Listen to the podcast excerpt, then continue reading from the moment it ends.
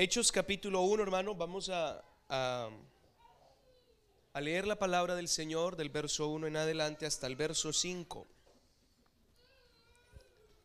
Estamos hablando sobre la consagración. Ya esta es la cuarta enseñanza que vamos a trabajar al respecto sobre la belleza de la consagración. Hechos capítulo 1, verso 1 en adelante, ustedes van a leer el versículo 2 en voz alta, yo el 3, y luego todos vamos a leer el verso 5. En el primer tratado, oh Teófilo, hablé acerca de las cosas que Jesús comenzó a hacer y a enseñar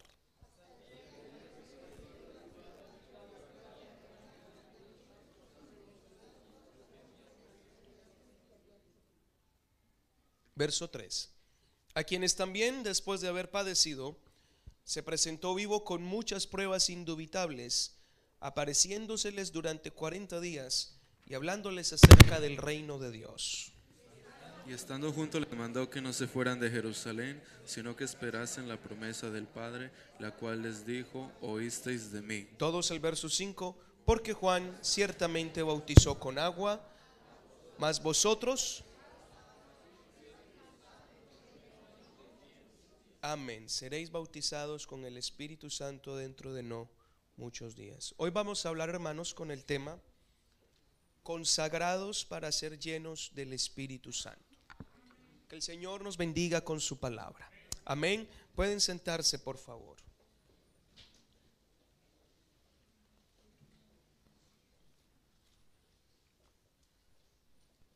Saludo también a todas las visitas que nos están acompañando en esta mañana. Gracias al Señor por tenerles a ustedes aquí. Em, el tener un amigo acá es una oportunidad de salvación. Amén. Y creo que eso no debe faltar, que en nuestros cultos siempre haya alguien visitándonos. Eso es indispensable, tiene siempre que estar. Hemos estado hablando, hermanos, acerca de la consagración por cuatro semanas. Mi deseo es que no solo las cosas queden claras en referencia a lo que es este punto tan importante para la vida cristiana, sino que se pueda obedecer.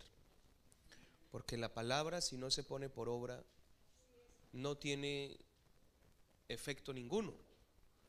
Uno puede emocionarse cuando escucha la palabra, uno puede sentir algo, pero el verdadero efecto está en la obediencia a la palabra. Ahí es donde, donde está el detalle. Hemos hablado de cuatro, de tres aspectos de la consagración, hoy hablaremos el cuarto, y creo que ha quedado bien claro que la consagración es una separación con un objetivo definido. Hablábamos acerca de ser separados para hacer luz, consagrados para hacer luz. Entonces, ¿de qué nos separamos? Del mundo, para poder ser luz. El segundo tema que hablábamos era separados o consagrados para servir. ¿De qué nos separamos?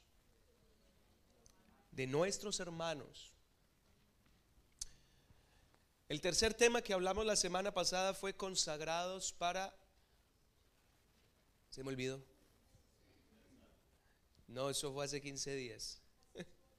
para hacer la voluntad de Dios. ¿De quién nos separamos? De nosotros mismos. Entonces, dése cuenta de que el tema de la consagración siempre es más profundo de lo que pensamos. Me ha llamado la atención observar la insistencia de Dios con el tema del Espíritu Santo en la iglesia. Es algo fundamental. Y siempre em, va a llegar el momento donde Dios me va a impulsar siempre a esto.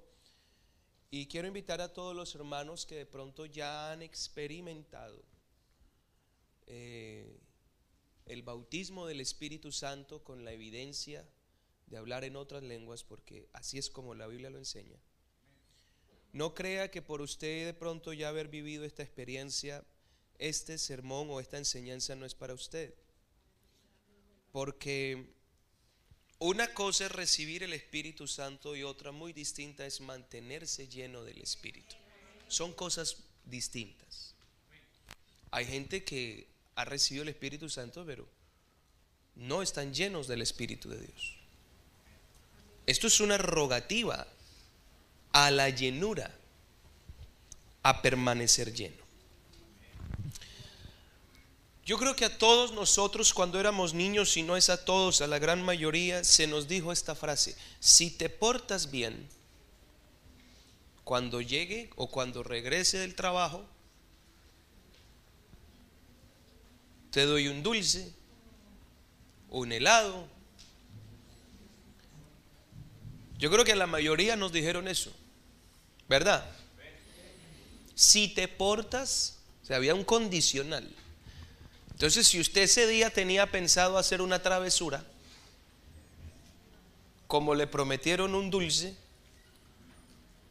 usted decidió separarse de la travesura. No, hoy me voy a portar bien.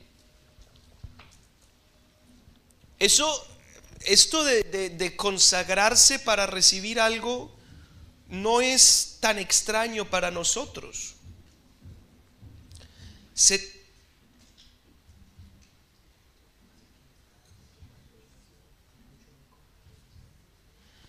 se trata de la necesidad de separarnos. Separarnos de ciertas cosas para obtener otras que son mejores. Cuando éramos niños, si queríamos ese regalo que nos prometieron, toca separarse de cosas que sabemos que nos descalifican para el regalo. No, creo que esté hablando algo extraño, creo que todos lo hemos vivido, ¿verdad? Entonces esto de recibir algo tiene un condicional. Yo quiero recibir algo, pero para eso tengo que tener una actitud previa. Lo que ocurre aquí en el libro de los Hechos, capítulo 1 y capítulo 2, porque esa historia va unida, es exactamente lo mismo. Hay una consagración, hay una separación de un grupo de personas para que el Espíritu Santo pueda llenarles. Yo quiero que usted mire el capítulo 2 del libro de los Hechos, el versículo 4, donde a la letra dice, y fueron todos llenos del Espíritu Santo. Pero esos todos, ¿quiénes son? Eso es lo que quiero que observemos, porque esos todos no son todos. En ese momento en la ciudad habían miles de personas pero esos todos no menciona a toda esa multitud. Esos todos simplemente están haciendo referencia a un grupo minoritario que experimentaron esa, esa, esa llenura del Espíritu de Dios. Hermanos, ¿sigue siendo importante la consagración en el tiempo de hoy? Claro que sí. Por varias razones. Primero, porque Dios es inmutable y Él sigue siendo santo. Segundo, porque si Él no cambia, la esencia del pueblo de Dios tampoco debería cambiar. Así que la consagración a día de hoy sigue siendo igual de necesaria. Inclusive para ser llenos del poder del Espíritu Santo. Eso lo vemos reflejado en esas 120 personas que experimentaron ese milagro. Porque de miles que estaban en la ciudad, esos todos que están ahí, solo son 120. y ahora la, situación es pensar en qué posición estaban estos 120 para ser llenos. Estos no estaban por ahí en el mercado, no estaban haciendo negocios. Estos estaban encerrados. ¿Verdad? Había como una separación de esos 120 al resto del pueblo que estaba por allá haciendo una fiesta. Ellos estaban separados de ellos. Esos son los puntos que yo quiero observar, hermanos, porque la pregunta realmente sería, ¿de qué estas personas se separaron? Estos 120 que estaban encerrados en este segundo piso, ¿de qué estaban siendo separados para poder ser llenos del Espíritu Santo? ¿De qué? ¿De qué aspecto estaban siendo separados? Eso usted lo va a entender cuando observa el contexto histórico del, pasaje en, en cuestión en esta mañana. Porque se estaba celebrando una fiesta. No era una fiesta pagana. No era una fiesta mundana. Era una fiesta que Dios había estipulado por medio de Moisés. Era una fiesta que celebraba la gente de fe. Era una fiesta que celebraban en honor al Señor. Pentecostés. Sin embargo, aunque todos estaban celebrando una fiesta para Dios, aunque Dios era el centro de la vida de la multitud que estaba ahí, aunque todos los negocios que se estaban haciendo en la plaza de mercado era para poder ofrecer la mejor fiesta para Dios, el Espíritu Santo solo vino sobre 120. ¿Me entienden lo que le estoy diciendo? ¿Por qué los otros fueron excluidos? Si no se estaban, no estaban drogándose, no estaban armando botellón, no, es que era una fiesta de carácter de fe. Ellos estaban buscando agradar a Dios, alabar al Señor, pero no. Habían 120 que no estaban participando de lo que los otros estaban haciendo. Y no era que estuviera mal. No era que fuera pecado pero de algo se estaban separando. Hombre, porque si a mí me dicen que esos 120 estaban en la ciudad de Sodoma, pues uno diría, hombre, normal que estén separados de, esa gente. Pero aquí no habían idólatras. Esta multitud que estaba en Jerusalén no, no, no practicaban idolatría, o al menos eso se entiende cuando dice la Biblia que eran piadosos. No eran idólatras, ni, eran personas que al decir piadosos era porque se esforzaban o se esmeraban por cumplir la ley. O sea que dentro de lo que cabe, la cosa estaba bastante buena como para que Dios los hubiese bautizado a todos. Pero no. Hubo un grupito que se separó de esa multitud. Este es el aspecto, hermano, al que quiero tratar. Para ser llenos del Espíritu Santo, lo que este, este puñadito de personas vivieron en el aposento alto, que el Espíritu Santo se derrama, los que sienten el viento recio son solo 120, aunque todo el mundo escuchó el estruendo. Las lenguas de fuego solas se, manifestaron en la cabeza de 120, no sobre la multitud. Los que hablaron en lenguas fueron solo 120, no la multitud. Y la multitud estaba alabando a Dios. La multitud se estaba portando dentro de lo que cabe bien. Entonces, ¿qué pasó? ¿Ya me entendieron la, Digan gloria a Dios. Los que se estén durmiendo, digan amén. Los que están en proceso de despertarse, digan amén.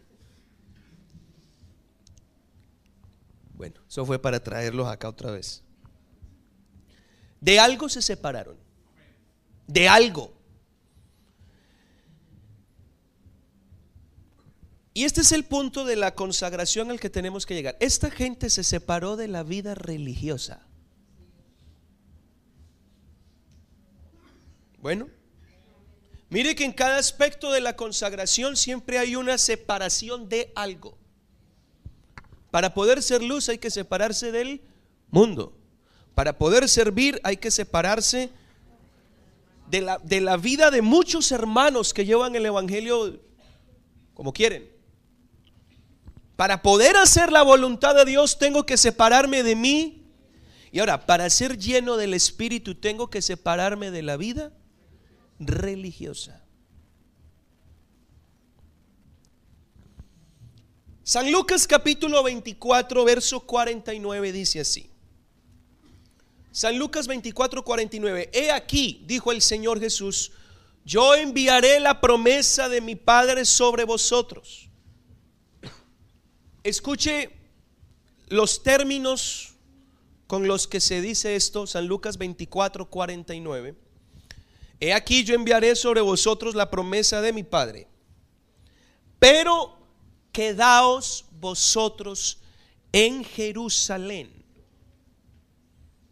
Hay, hay, como una selección. Ustedes quédense en Jerusalén. Esos ustedes fueron los que lo estaban escuchando hablar. Porque aunque el Señor Jesucristo resucitó para todos, no todos lo escucharon, ni siquiera un resucitado.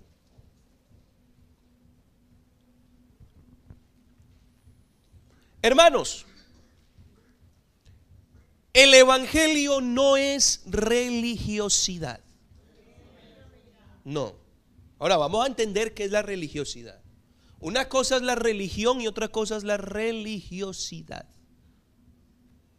La palabra religión quiere decir estar unido a. Hay personas que son religiosas y no necesariamente tengan que ser creyentes, por lo menos en una deidad. Hay personas religiosas a su dinero. Están unidos. Hay gente que es religiosa a morir con su trabajo. Están unidos. Parecen uno con su trabajo. Otros son religiosos a diversas formas de credos. La Biblia habla de la verdadera religión, según Santiago, lo puede buscar.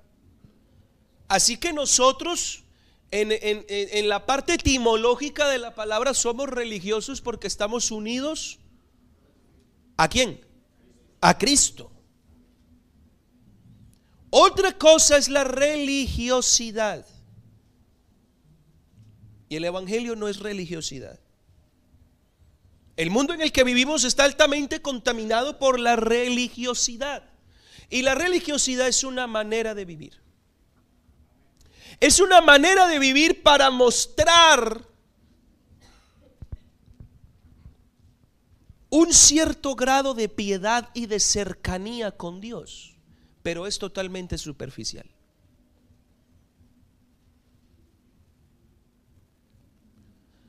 La religiosidad, escuche, se caracteriza por ser una vida llena de protocolos y de métodos que muestran cercanía con Dios, pero realmente carece de relación con Él. Y por supuesto de eficacia. Si comprendimos esto, voy a volverlo a repetir por si de pronto no quedó la idea muy clara. La religiosidad es una vida que se caracteriza por estar llena de protocolos y métodos. Obviamente protocolos religiosos, métodos religiosos, actividades religiosas, que demuestran una relación con Dios, la demuestran visiblemente, pero no tiene eficacia. El Evangelio no es una vida de religiosidad, el Evangelio es una vida basada en la convicción y en la experiencia. El Evangelio es una experiencia no religiosidad. Por eso es que, escúchenme, para ser lleno del Espíritu hay que separar la vida de la religiosidad. La iglesia, si quiere vivir la llenura del Espíritu Santo, tiene que separarse de eso. Y ahora lo vamos a mirar. Y hago un llamado a toda la iglesia, independientemente del tiempo que usted lleve acá convertido.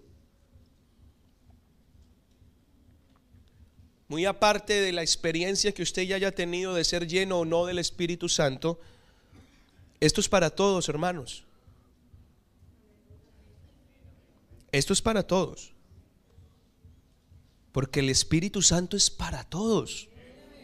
Podemos estar cayendo en el riesgo o en la trampa de, a pesar de que algún día fuimos llenos, hoy ya no. Así que escuchemos, hermanos. Jesús es el primer enemigo de la religiosidad. ¿No lo sabía? Ya se lo estoy diciendo, a pesar de que para el mundo Jesús es el símbolo de la religiosidad. Pero Jesús es el primer enemigo de la vida religiosa. Si con algo Jesucristo tuvo problemas fue con la religiosidad de la sociedad en la que él vivió. Y con esa gente sí que tuvo problemas. Usted verá que Jesús nunca tuvo problemas con campesinos. O muéstrenme en la Biblia un campesino que refutó algo de Jesús, que se le encaró a Jesús, que ¿quiénes fueron los que más lo cuestionaban? Los religiosos, fariseos, escribas.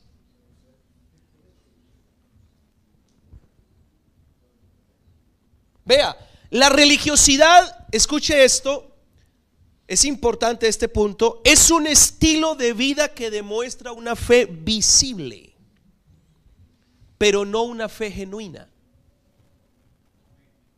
Y Jesús sí que tuvo problemas con eso. La religiosidad cambia la obediencia de la palabra, la cambia por los métodos y costumbres espirituales. Y de esa manera la persona calma su conciencia. No, no es que yo soy cristiano porque es que yo voy al culto. Es que el hecho de que tú vayas al culto no quiere decir que obedezcas la palabra. Hay una gran diferencia entre una y la otra. Ahora, ¿eso quiere decir que obedezco a la palabra y dejo ir al culto? No, hacerlo uno sin dejar de...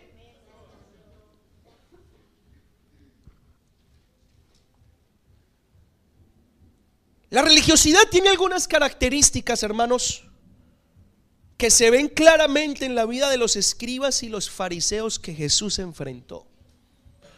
Vaya conmigo a Mateo capítulo 23.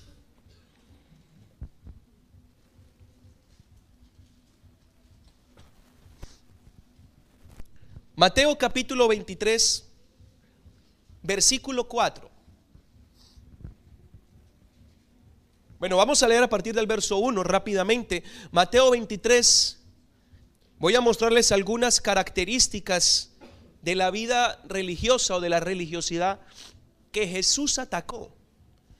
Entonces habló Jesús a la gente y a sus discípulos diciendo, en la cátedra de Moisés se sientan quienes esos eran los...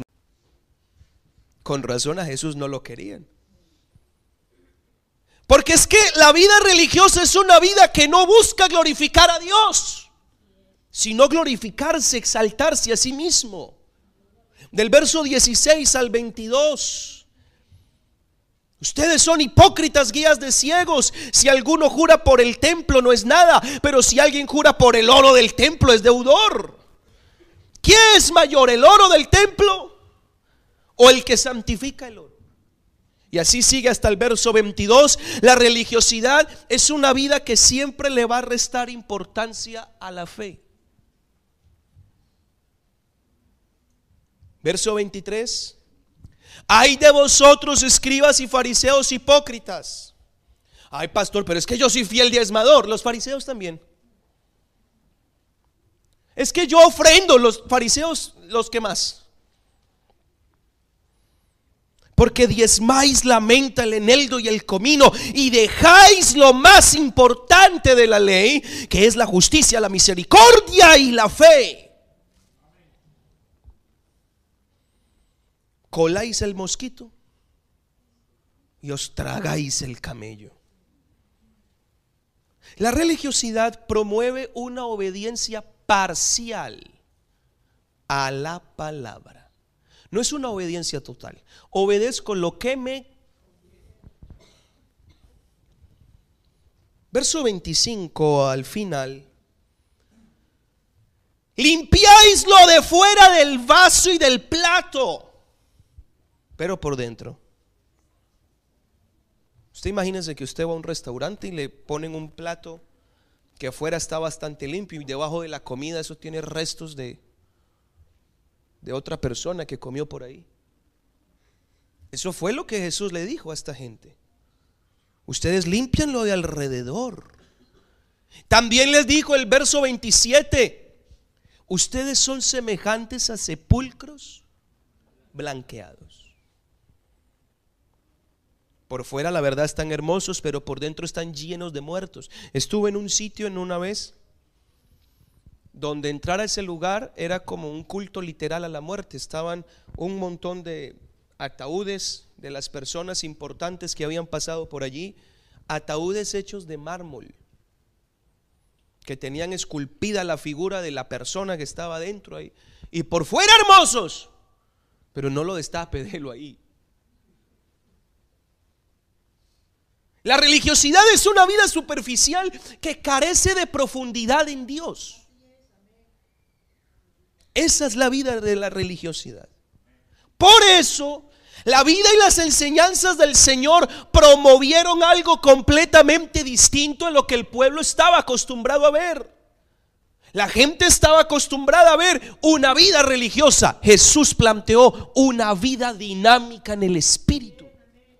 Una vida real, se vale decir amén.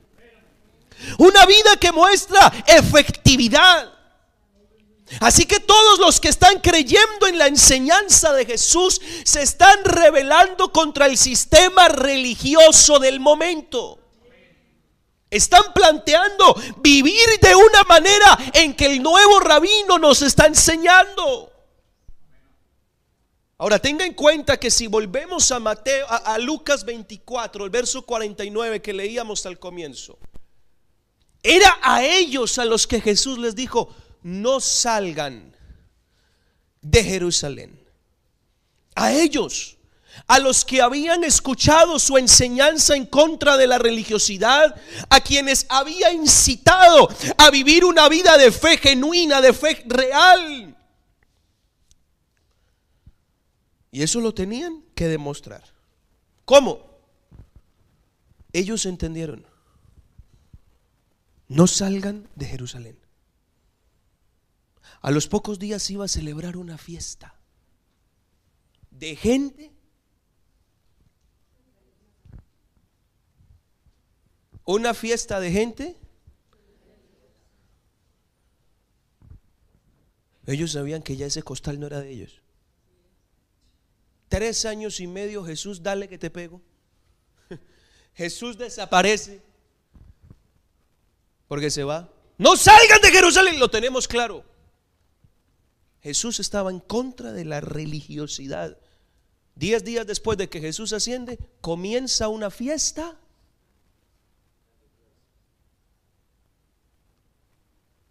Nos separamos de eso. Es interesante, hermanos, lo que está pasando ahí. Dice Hechos 2, verso 5. Capítulo 2 del libro de los Hechos, verso 5. Moraban en Jerusalén judíos, varones piadosos. Es que era gente, oye,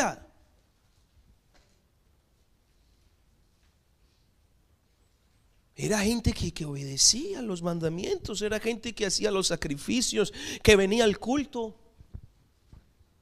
Ya le peía un nervio. Eran servidores. Estaban organizando la escuela dominical ese día. El grupo de alabanza, tenían todo organizado, pero 120 no fueron a ese culto. Para estos 120, aquello era religiosidad. Uy, no, no, no. Esos discípulos de Jesús no vinieron a la fiesta de Pentecostés. Se están, eh, están muy mal. Pero resulta que los que faltaron a la fiesta recibieron algo que los que fueron a la fiesta no recibieron. Déjeme decirle esto, si no hay separación de la vida religiosa, no podrá vivirse una vida en el Espíritu.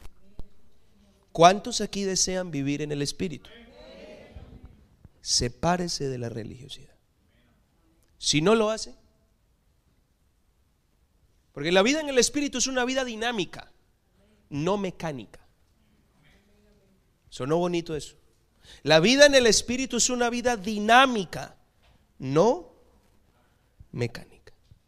Voy a hablarle de algunos aspectos de esa vida religiosa. La primera, ¿de qué se separaron estos 120? Lo primero es, se separaron de una vida sin promesa. Lo primero fue eso. Se separaron de una vida sin promesa. Ahorita lo voy a repasar. Se supone que esto se llama escuela dominical. ¿Y uno a qué va a la escuela? Ah, bueno. Hechos capítulo 1, verso 8. Se plantea una conversación con el Señor Jesucristo.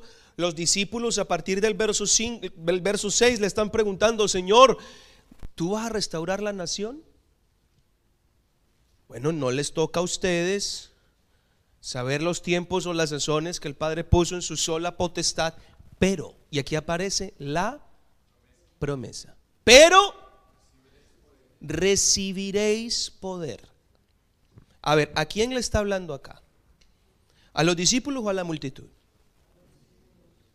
Entonces, la promesa es existente para quién? ¿Para quién, hermano? Pero recibiréis poder cuando haya venido sobre vosotros el Espíritu Santo. Sin embargo, ese día de Pentecostés estaba suelta por las calles de Jerusalén una multitud haciendo preparativos para una fiesta. La fiesta de Pentecostés. Todo el mundo comprando trajes nuevos, Shalom por arriba, shalom por abajo. La paz del Señor sea contigo.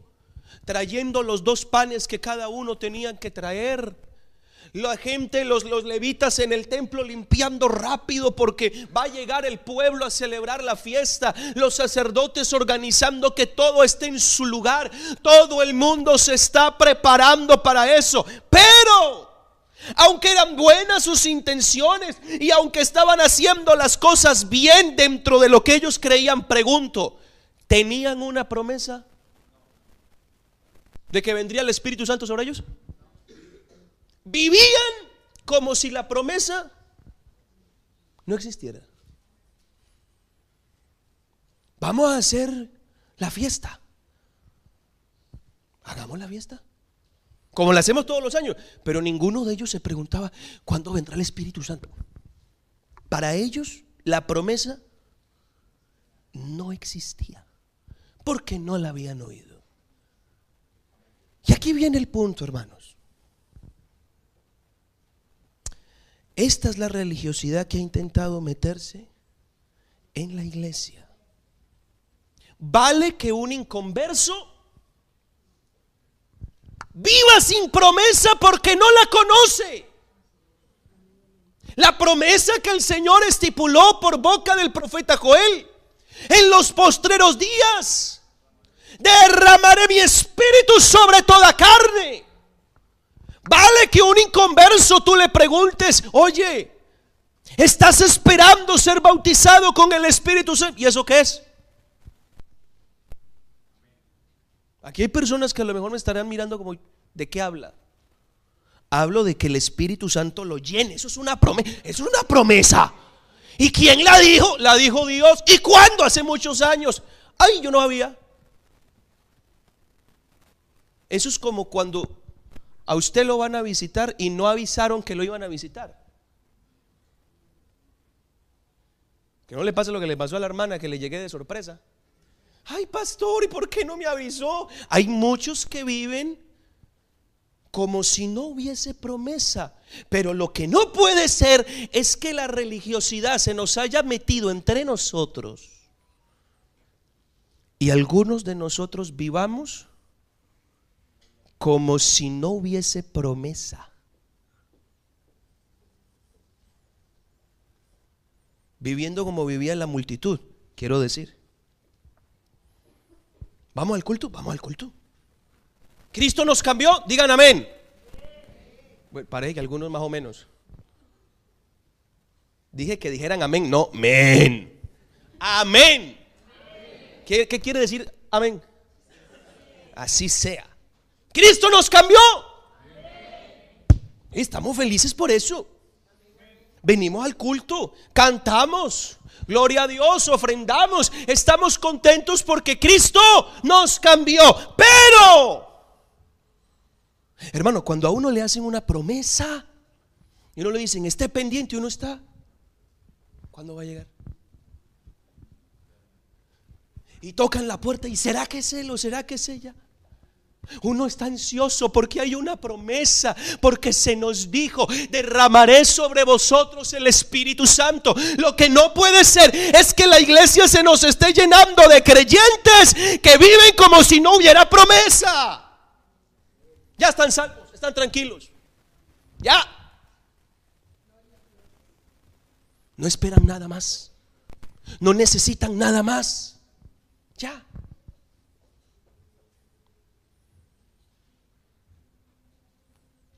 No tienen como esa zozobra. Dios te dio una promesa.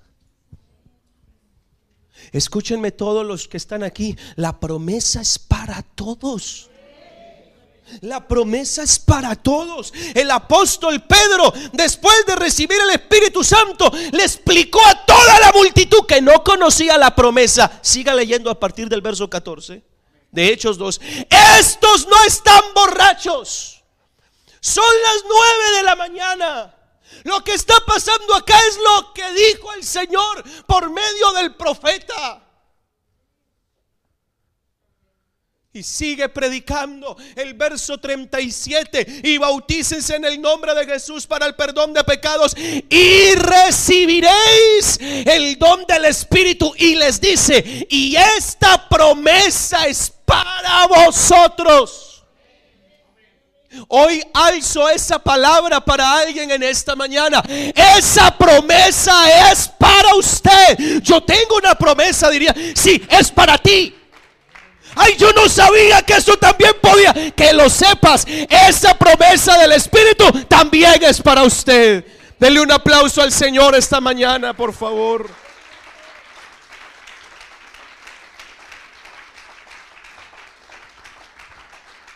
No podemos vivir así, hermanos. No podemos vivir así. He sentido en mi corazón en un momento hablar sobre la necesidad de hablar en lenguas. Porque eso es una necesidad.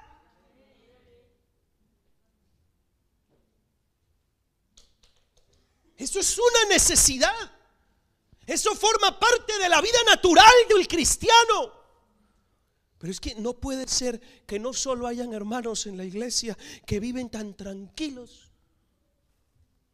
Primero, sin recibir el Espíritu Santo y luego, segundo, sin volver a vivir esa experiencia.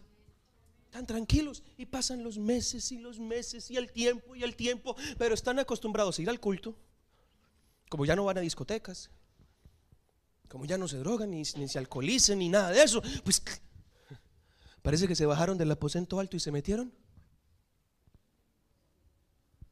Ah, pero los 120 sí habían escuchado la promesa. Ustedes recibirán poder. Ellos no se pusieron a cuestionar, ¿cuándo, Señor? ¿Y cómo? No, ¿me lo prometió?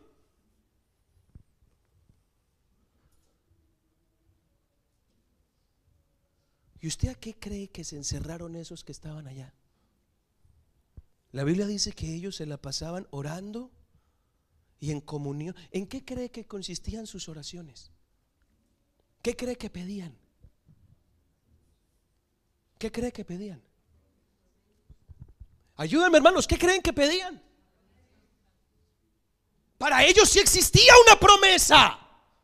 Y estaban ansiosos por la promesa deseosos por la promesa y las oraciones que hacían eran por la promesa. Envía lo que prometiste, Señor. Llénanos con el Espíritu. No sabemos de qué manera. Ellos no sabían que iban a hablar en lenguas, pero solo deseaban la promesa. Y ese es el ambiente que el Espíritu desea. Separarse de esa religiosidad y volverse gente que estén anhelando el cumplimiento de la promesa en su vida.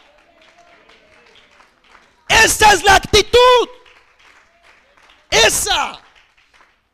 Que la procuren, que la busquen, que la deseen. Es una promesa que es para usted. Sálgase del montón religioso donde no hace falta el Espíritu y métase al aposento alto donde lo único que piden es cumple tu promesa en mí, Señor. Esa es la diferencia. No están pecando los de abajo, pero los de abajo viven sin tener conciencia de una promesa. Los que están encerrados allá solo anhelan, lléname Señor. No sé cómo lo vas a hacer, pero me lo prometiste. Es para mí porque me lo prometiste. Y yo quiero que eso le quede claro, es para usted, es para usted, es para usted. No me importa el tiempo que lleve, es para usted. El Espíritu Santo es para usted, es para usted, es para usted. Es una promesa que Dios le hizo personalmente a usted. Quiero Espíritu Santo, sepárese de eso ya. Eso es religión. Aquí está la presencia de Dios.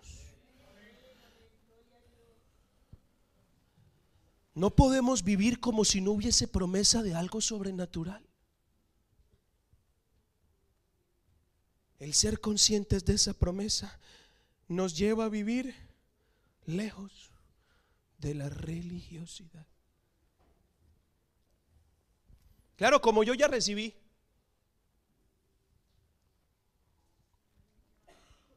Como yo ya recibí, me doy el lujo hasta de quedarme dormido en la predicación. Hermanos,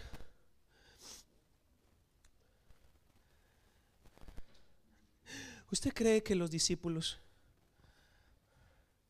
cuando estaban recibiendo esa promesa, ¿Usted cómo cree que estaban escuchando? Por favor, obsérvenme. Porque al fin y al cabo yo no estoy acá para hacer un paripenio, una payasería.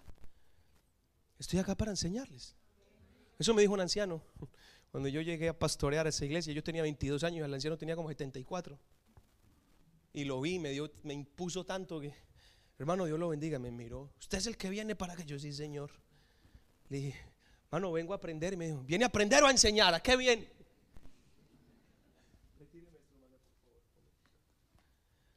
Ahora le voy a enseñar algo. Imagine usted al Señor Jesús diciéndole a sus discípulos, tengo una promesa para ustedes. Observen esto. ¿Ustedes cómo creen que estaban sentados? Porque hermano, todo es actitud. Todo. Usted a mí no me venga a decir que ellos tenían actitud cuando estaban así.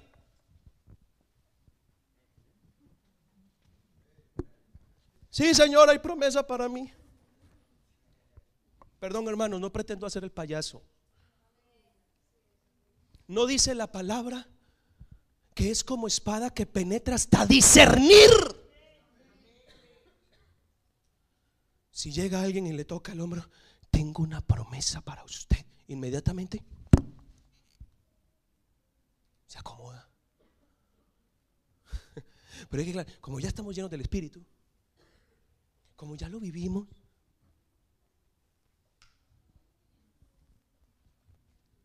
quedó el amigo del diablo este?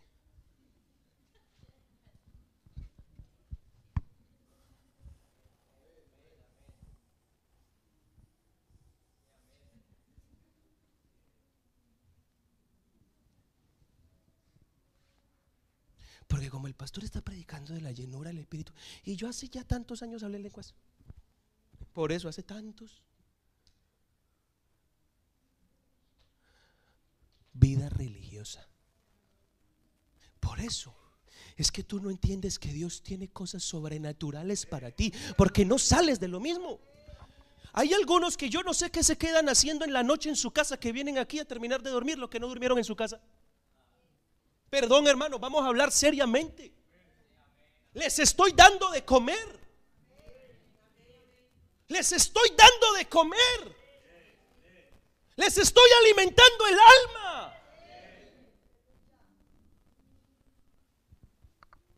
Ay, no es que pasó mala noche. ¿Qué se queda haciendo el sábado? Dígame. ¿Me quedo viendo película? Luego no venga llorando. Es que yo no recibo el Espíritu Santo. Si te duermes aquí todo el tiempo. Y no porque no haya palabra. Tuve una experiencia con Dios esta semana que se la conté a mi esposa. Vi un templo en un lugar donde fui pastor, lo vi vacío. En un templo que yo comencé a reformar y lo vi vacío. Estaban las sillas puestas, como yo solía arreglarlas, hasta hacer el tipo de silla que era, porque esas sillas pues eran las que usábamos, yo las vi. Estaban todas puestas en el sitio pero estaba, tenía tres particularidades ese templo. El primero, estaba vacío. El segundo es que estaba en un rincón lleno de cartones y de basura, pero un montón de cosas. Cuando yo llegué, yo dije, ¿y esto por qué está así?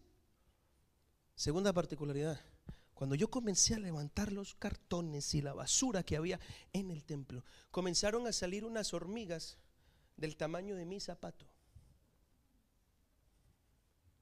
que tenían unas tenazas gigantescas y yo no me atrevía ni a matarlas, caminaban por la pared. Y yo dije, ¿qué es esto? Y un hermano me dijo, pastor, y ahora comienzan a salir las culebras. Sí, eso fue algo que Dios me mostró esta semana. Pero me sorprendió tanto que yo le dije, no, hermano, hermano, vamos a limpiar. Lo que más me llamó la atención es que por allá, en un rincón del templo, encontré un púlpito lindo de cristal. Y yo me acordé que el mío se me había dañado.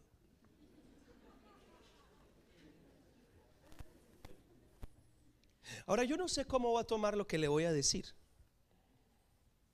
Porque sé que hubo muchas cosas alrededor de lo que ocurrió ese día. Pero yo en mi sueño me acordé. Hermano, un púlpito de cristal como desde donde tengo la mano hasta acá. Imponente, lindo. Pero tenía dos particularidades. Yo dije, me lo llevo para la iglesia. Tenía dos particularidades. Estaba lleno de polvo. Y estaba despegado como si lo hubieran levantado. Pero por allá un rincón. Yo me desperté como con una angustia me puse ahora, que es esto, Dios mío, ¿qué es esto? Y lo que vino a mi corazón fue, escuché una voz en medio de lo que, lo que estaba viendo que me decían, no quieren conocerme. Y sin embargo la pregunta estaba ahí, ¿con quién, de quién me habla Dios? es una situación general, es una situación, ¿qué, qué es esto? Y comencé a preguntar, a preguntar. Y lo que Dios me hizo entender es que ese templo era el corazón individual de algunos que no reciben la palabra. Puede ser abundante, puede ser hermosa, puede ser grande, pero la tienen allá. La escuchan como quieren. No hay hambre de la palabra. Se portan como quieren y luego están llenos de basura, de bichos, que va el pastor a intentar ayudarlos y los bichos lo pican a uno. Aparte de esa vida religiosa, hermano. Aparte de eso, salga de eso. Hay poder en el nombre de Jesús. Hay poder en el nombre de Jesús. Hay que la vida religiosa es monótona. Monótona, aburrida. Esa fiesta de Pentecostés, ¿usted cree que era la primera vez que la celebraban? Todos los santos años en la misma fecha, en el mismo lugar, con los mismos panes, la misma gente, los mismos sacerdotes, los mismos servidores, los mismos levitas, las mismas canciones, los mismos sacrificios, todo lo mismo. Ninguno estaba pensando, en esta fiesta Dios va a hacer algo conmigo, ninguno. Estaban acostumbrados a lo mismo, lo mismo, lo mismo, sin ningún tipo de expectativa. Eso se nos está metiendo acá. La religiosidad ha congelado nuestra vida espiritual, como lo que decían los jóvenes, como lo que predicaba el hermano hace un tiempo. Y nos hemos acostumbrado a la monotonía del cristianismo. Culto, voy. Me parecemos robot. Pueden sentarse, hermanos. Pónganse bien. Vamos a cantar.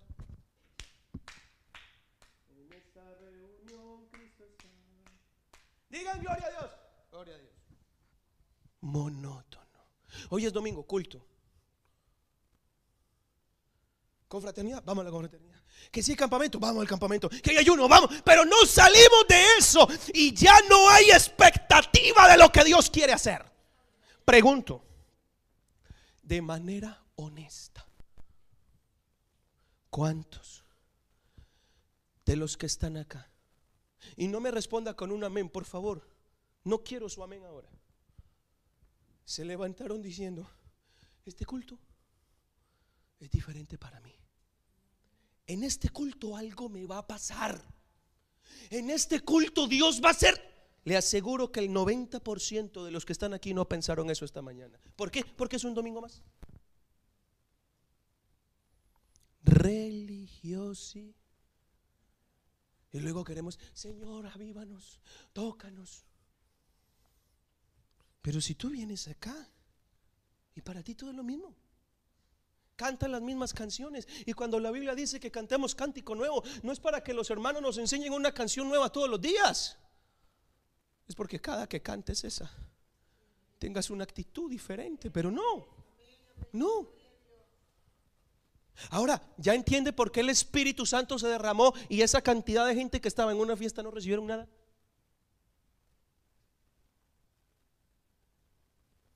cada culto es igual. Y, y es tan igual que ya es muy fácil perder un culto.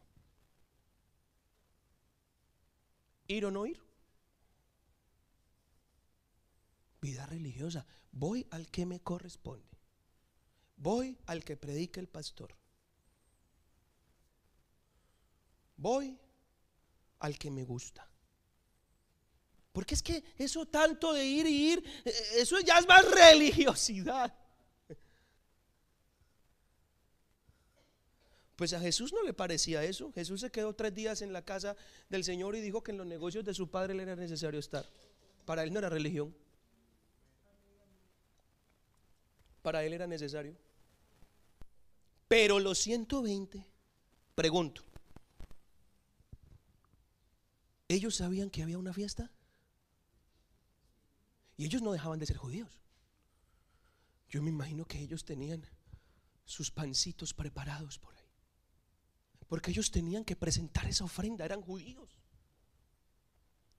Pero ellos sentían en el corazón, esta fiesta va a ser distinta. Algo va a pasar en esta fiesta y están preparando sus sacrificios, quizá también orando al Señor, qué sé yo, permítame volar la imaginación. Pero ellos decían, es Pentecostés, pero algo va a ocurrir. Es Pentecostés, pero algo Dios va a hacer. Es Pentecostés, pero estoy seguro que no voy a volver a ser el mismo. Oh, que ojalá alguien entendiera esta mañana que con un gesto tan sencillo y tan simple, Dios puede hacer cosas tan grandes. Que alguien entendiera eso, por favor. Este no es un culto más. No es una canción más. No es un, no es un momento más. Algo Dios va a hacer que yo voy planchando mi ropa. Señor, en este culto tú me vas a tocar. En este culto tú vas a hacer algo. Voy a encontrar una respuesta. Que tú te estás organizando, estás alistando a tus niños. Algo Dios va a hacer conmigo. Algo Dios va a tratar conmigo. Voy a salir sano, voy a salir renovado. Dios va a hacer algo hoy. Eso es dinamismo. Eso no es religión. Eso es que, hermano, esos 120 hayan cerrados 10 días les dio para mucho. Vivieron una fiesta con intensidad.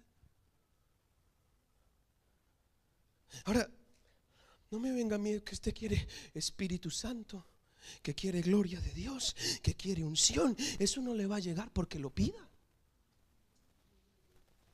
¿Cuál es su actitud? Se nos ha vuelto tan monótono que en lugar de decir amén a la palabra, bostezamos.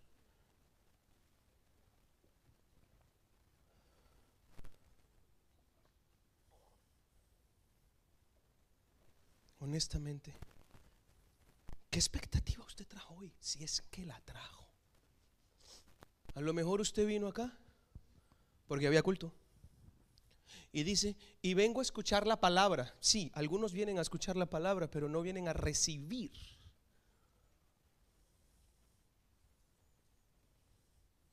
De escuchar a recibir, hay mucho. Y si yo les dijera que Dios tiene preparada una cantidad de cosas hoy para usted, para su familia, para sus hijos, para su hogar, para su matrimonio. Y Dios las tiene preparadas, pero Dios lo ve a usted llegar por ahí con una actitud. Vida religiosa. Si voy a derramar el Espíritu Santo, lo derramo sobre esos 120 que me anhelan, no sobre esa multitud que canta como grabadoras. Si voy a hacer descender mi presencia, la voy a descender sobre esos que me alaban de corazón, no sobre esos que cantan porque los músicos les incitan a cantar. ¿Queremos Espíritu Santo? Sepárese de eso, hermano. Sepárese de esa actitud. Sepárese. Y por una vez en mucho tiempo vuelva al culto con deseo de que Dios haga algo. Vuelva al culto con deseo de que Dios lo toque. Vuelva al culto con deseo de que haga un milagro. Hermano, que iba a saber el hombre de la mano seca que ese día en una sinagoga que parecía un día normal se iba a encontrar con la sanidad divina. Que iba a saber. Y allá se encontró con Jesús. ¿Qué va a saber usted en un culto como este? Que Dios le tenga preparado a usted el milagro. Pero es que claro, la religiosidad nos tiene atrapados. Nos empuja a vivir las cosas que hacemos para Dios sin expectativa de lo que Dios va a hacer. Espíritu Santo, háblale a alguien, por favor. Háblale a alguien, Señor. Hermanos, ¿es que usted cree que Dios no quiere derramar su espíritu? ¿No cree que Dios quiere hacer manifestar su presencia? ¿Usted cree que a Dios se le ha cortado el brazo para no bendecir, para no bautizar, para no llenar? Si ese es el deleite de su alma.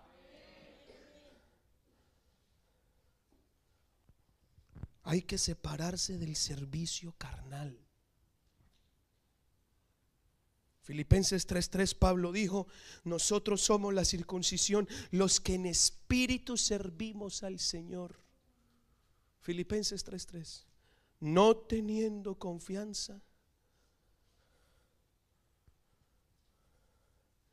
Tomando la frase del apóstol, podemos decir que los sacerdotes que ministraban al pueblo en la fiesta de Pentecostés estaban confiando en la carne. ¿Qué significa eso? Estaban tan acostumbrados a hacer su servicio que dependían de sus habilidades, de su conocimiento, que dependían de lo que ya sabían, pero ninguno estaba pensando, voy a ministrar al pueblo, pero necesito la unción. Ninguno. Hoy voy a tocar el arpa, voy a tocar los címbalos, voy a tocar la zampoña, voy a tocar las trompetas para el pueblo, pero ninguno pensaba, necesito la unción del Espíritu para. Otro punto de religiosidad entre nosotros. Es increíble pensar en las grandes similitudes que hay entre los sacerdotes de Pentecostés y muchos de los sacerdotes nuestros sirven con confianza en la carne. Eso ya es moda. Vivir sin orar. Ya se puede ser cristiano sin orar. Lo digo porque es que esa es la nueva generación ya se puede ser fiel sin buscar a Dios. Inclusive se puede servir sin la unción del Espíritu. Y sigue, me gustaría saber cómo lo hacen. Pues yo no he aprendido eso. Ya podemos dictar clases de niños sin buscar con ansia y con anhelo el toque del Espíritu Santo. Podemos ministrar la música sin la necesidad ardiente de que el Espíritu Santo nos doblegue. Podemos, hermano, hacer cantidad de cosas sin necesidad del Espíritu. Porque eso del Espíritu Santo, como dicen por ahí algunos falsos, Dios se lo da a quien quiere, cuando quiere y como quiera. Mentira. Eso es una soberana mentira. No pretendo que digan venga lo que le estoy diciendo, es que es verdad. Es una soberana mentira porque el Espíritu Santo ya Dios se lo dio al mundo entero. Sobre toda carne. ¿Me escucharon, hermanos? Sobre toda carne, sobre toda carne, sobre toda carne. Y el hecho de que usted no haya sido lleno del Espíritu no es porque Dios no se lo haya querido dar. No culpe a Dios de su religiosidad. Ah, pero claro, es que como ya servimos a Dios así, pues el Espíritu Santo se derrama y ahí te quedas con tus panes haciendo fiesta en Pentecostés. Pero de esto no vas a probar. Pero aquellos 120 estaban allá y sabían que tenían que servir, sabían que tenían que predicar. Dios les había dicho que fueran testigos en, en, este mundo, que fueran testigos en Jerusalén, en Samaria. Señor, pero no podemos salir sin ser llenos, no podemos salir sin el Espíritu Santo, no puedo abrir mi boca sin el Espíritu Santo para muestra un botón. ¿En qué momento Pedro predicó por primera vez? ¿Antes o después? Y la primera directiva que se mencionó en la iglesia, que fueron los diáconos, obra social, capítulo 6 del libro de los Hechos, buscad entre vosotros varones llenos del Espíritu Santo, servidores sin Espíritu Santo ni un paso más, servidores sin Espíritu Santo, quédese quieto. Necesitamos más gente como esa, no sirvo. Hasta que Dios me llene, conságrese. No sirvo hasta que la unción de Dios me toque. Hubo un predicador en Los Ángeles que no se paraba a predicar hasta que estuviera seguro de que la unción lo tocaba. ¿Dónde está esa gente hoy? Enfermos de la religiosidad. Enfermos. Enfermos. Hay que volver a la consagración. Se parece de esa manera de pensar. Es urgente la manifestación del Espíritu en las manos de los servidores. Es urgente la manifestación del Espíritu en los labios de quienes cantan. Es urgente la manifestación del Espíritu en las vidas de los que ministran. No solo es urgente, es indispensable. Es indispensable que nos falten métodos, que nos falten recursos, pero necesitamos Espíritu Santo. Pablo, Pedro no tenía templo para predicar, pero tenía balcón para hacerlo. No tenía grupo de alabanza, pero tenía 120 que lo estaban apoyando. No tenía recursos para predicar, pero tenía poder del Espíritu Santo. Y después de eso, tres mil se añadieron.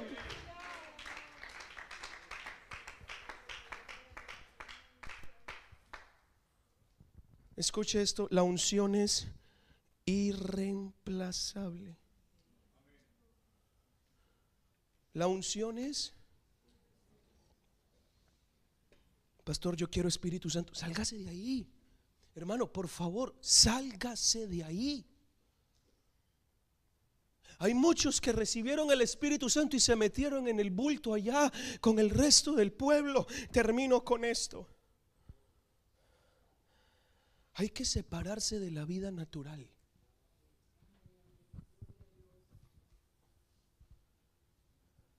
Esto sí me llamó la atención, por favor. Escuche. Dice, y de repente vino del cielo un estruendo.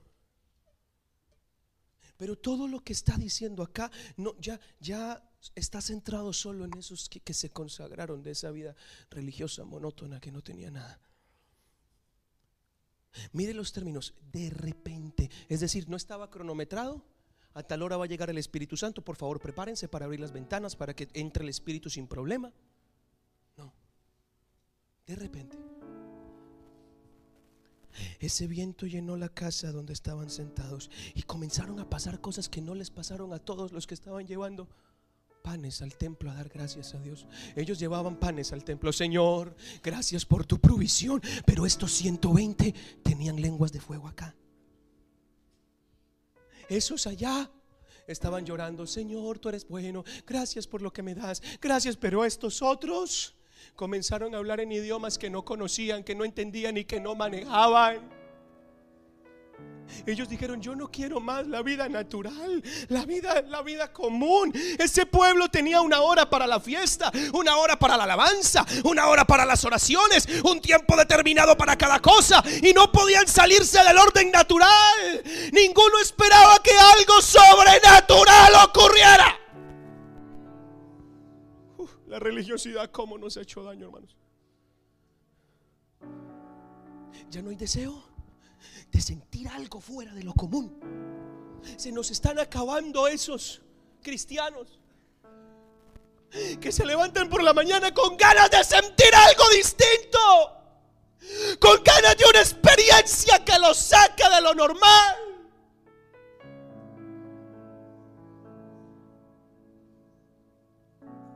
Se nos están muriendo se están bajando del aposento alto y se están metiendo allá donde todo es controlado. Donde Dios ya no le puede interrumpir el sueño a las 2, 3 de la mañana porque no, tiene que dormir para el trabajo.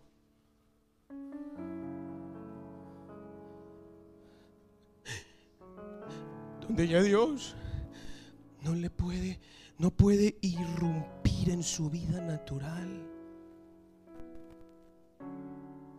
Porque es suficiente ya con lo que están viviendo, con lo que están experimentando. Suficiente con el culto que hago. ¿Y me siento bien así? Sí, me siento. es increíble, hermanos. A la mayoría de hermanos a los que les pregunto cómo se siente, todos dicen.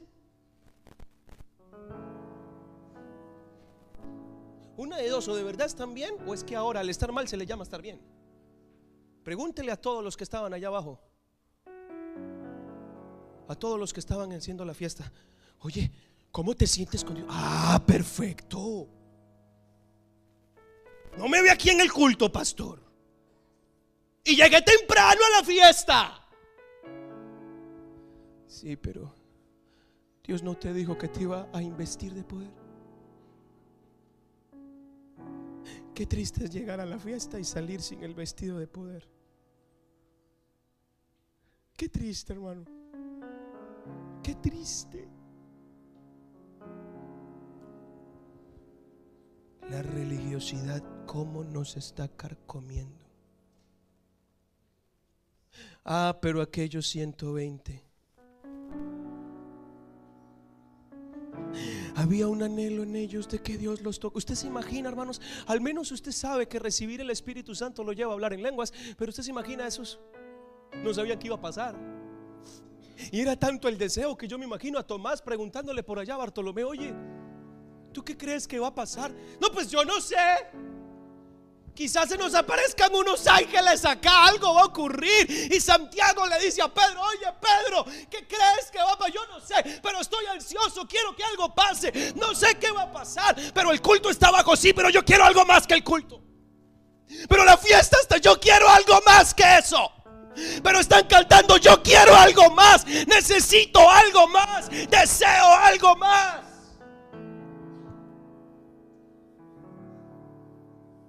Jacobo le responde, yo estoy en las mismas y mire que tengo ganas de cantar también, pero yo canto con deseo de algo más, necesito algo más. Y de repente Que cuando Dios encuentra gente consagrada de esa forma, de repente en el momento en que usted no planeaba, en el momento en que usted no estaba organizado, en el momento en que menos lo esperaba, sucede lo que usted tanto anhelaba en un momento. Sopló un viento Me imagino esos 120 mirándose y los discípulos, vea, está sintiendo lo mismo que yo. Sí, hay un viento tremendo que llenó la casa y algunos comenzaron a llorar. Y me imagino algunas mujeres dando gritos, aleluya. Comenzó lo sobrenatural y no lo estaban organizando ellos. Ellos lo que hicieron fue consagrarse y de lo sobrenatural se encargó Dios. De ese milagro se encarga Él. De esa liberación se encarga Él. De esa respuesta se encarga Él. Pero usted anhele algo más.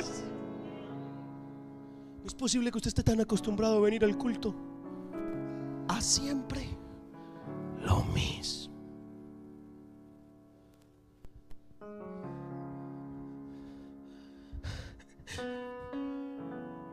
Cosas que ojo no vio, ni oído oyó ni han subido en corazón de hombre, son las que Dios tiene preparada para usted, para usted, para usted, para usted, para usted, para usted, para usted, para usted, para usted, para usted. Usted no las ha preparado, usted no sabe quiénes, cuáles son. Usted cree que es que Dios es tan simple como usted. Dios a usted le tiene cosas tan grandes que usted en la vida las ha pensado, las ha imaginado y las tiene para usted aquí servidas hoy, ahora, ya. Usted me está diciendo, pastor, que si yo cambio de actitud, yo paso allá y algo me corre. Se lo digo en el nombre de Jesucristo el Señor. Es que el poder del Espíritu está en manos de que alguien tome una decisión. No vivo más así. No más. Subo allá. Me encierro allá. Me guardo allá. Y cuando comenzaron a hablar en lenguas, los de abajo eran, ay, vea tan raro. Y usted no ha visto a esa gente en la iglesia. Cuando el Espíritu se derrama, los religiosos están mirando.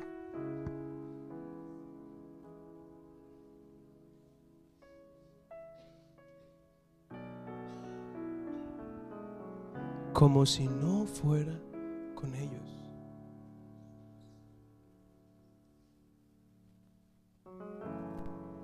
Hasta hacen burlas y chistes del Espíritu Santo. No se pongan eso, no sea irreverente. Que imitan las lenguas. Que esa era la actitud de los religiosos allá abajo que decía están borrachos. Pero si esto es una borrachera, no quisiera volverme sobrio. Y de pronto aquí hay alguien que necesite que su espíritu se le emborrache con el espíritu de Dios. Es un llamado sencillo a salir de la religión. Póngase de pie.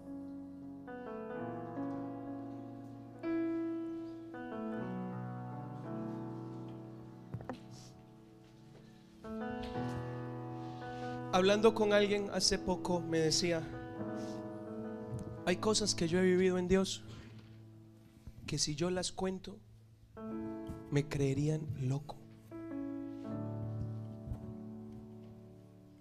Y si yo les cuento experiencias que yo he tenido con Dios, usted ni me las creería. En estos días estaba pensando en una pregunta que a mí me daría mal genio que me la hiciera. Si a mí llega alguien y me dice, ¿usted cree en Dios? Yo siento que como que me... ¿Cómo le ocurre hacer esa pregunta? Yo le respondería, pues si le cuento que lo conozco y es mi amigo, y hablamos, la gente no creería. ¿Queremos Espíritu Santo? Sí, bueno, suba ya. Uy, pero es que eso sí cuesta. ¿Alguien entendió lo que Dios le quiso decir? Al fin y al cabo yo no soy el que doy el Espíritu de Dios.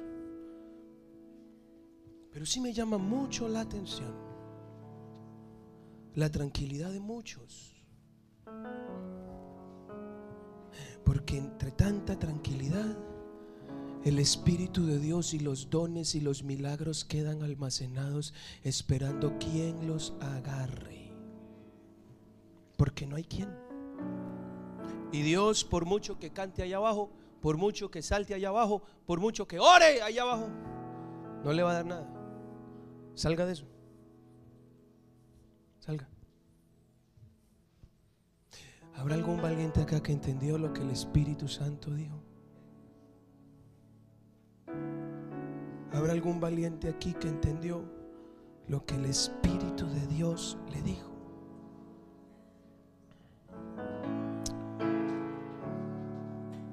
Usted de esa manera no va a ningún lado, no va a ninguna parte.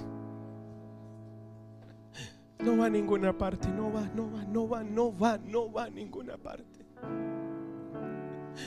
¿Qué va a pasar con la iglesia si el aposento alto se queda vacío? Si todos los que estaban allá se meten en medio del pueblo, ¿qué va a pasar con la iglesia si el aposento alto queda vacío, hermanos? Ese lugar hoy en día solo es un recuerdo, solo tiene fotos, pero el verdadero Pentecostés sigue vivo en la iglesia y es lo que no puede apagarse. ¿Dónde están ellos?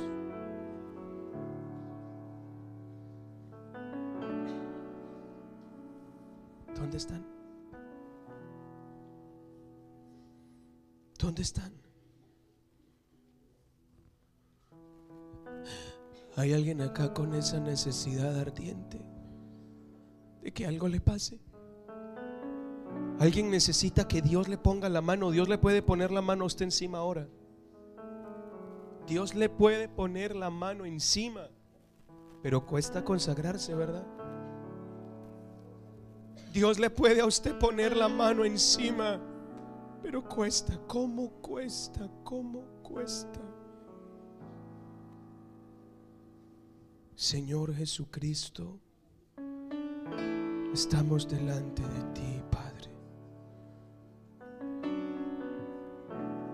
Toma a alguien de la mano y sácalo de esa manera de vivir. Sácalo de esa manera de hacer las cosas, de entender las cosas. Llévalo, llévalo, llévalo, llévalo, llévalo a esa dimensión. Llévalo a esa dimensión donde se siente algo diferente. Llévalo a esa dimensión donde las cosas cambian. Llévalo a esa dimensión donde se siente lo que no se siente allá abajo. Llévalo a esa dimensión donde los ojos ven lo que los ojos naturales no pueden ver. Llévalo allá donde el corazón estalla de júbilo. Si alguna lengua de fuego apareciese en la cabeza de alguno, oh Señor, es una victoria contra la religiosidad. Es una victoria contra la religiosidad. Es una victoria.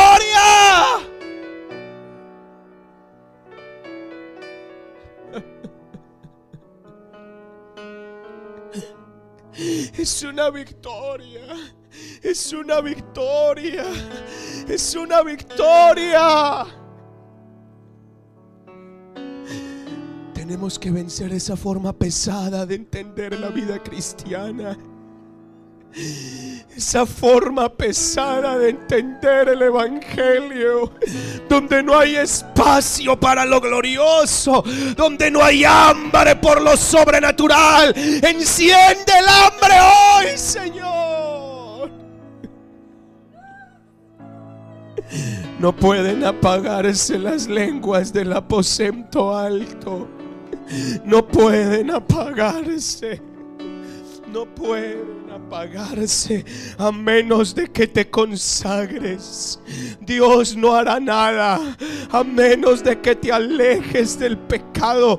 Dios no hará nada. No hará nada.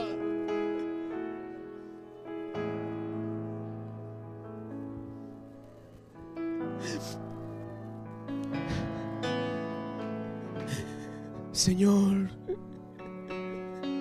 oh Señor, vuelvo a ti hoy, vuelvo a ti hoy.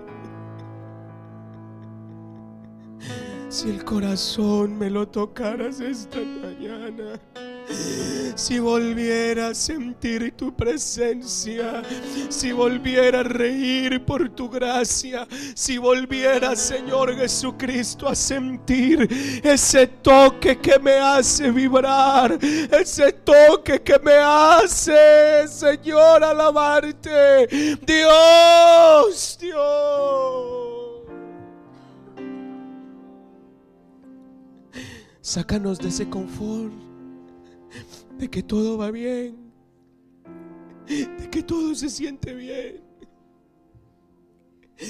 Estoy en Pentecostés, pero no en el aposento alto y no se trata de celebrar la fiesta, se trata de consagrarse.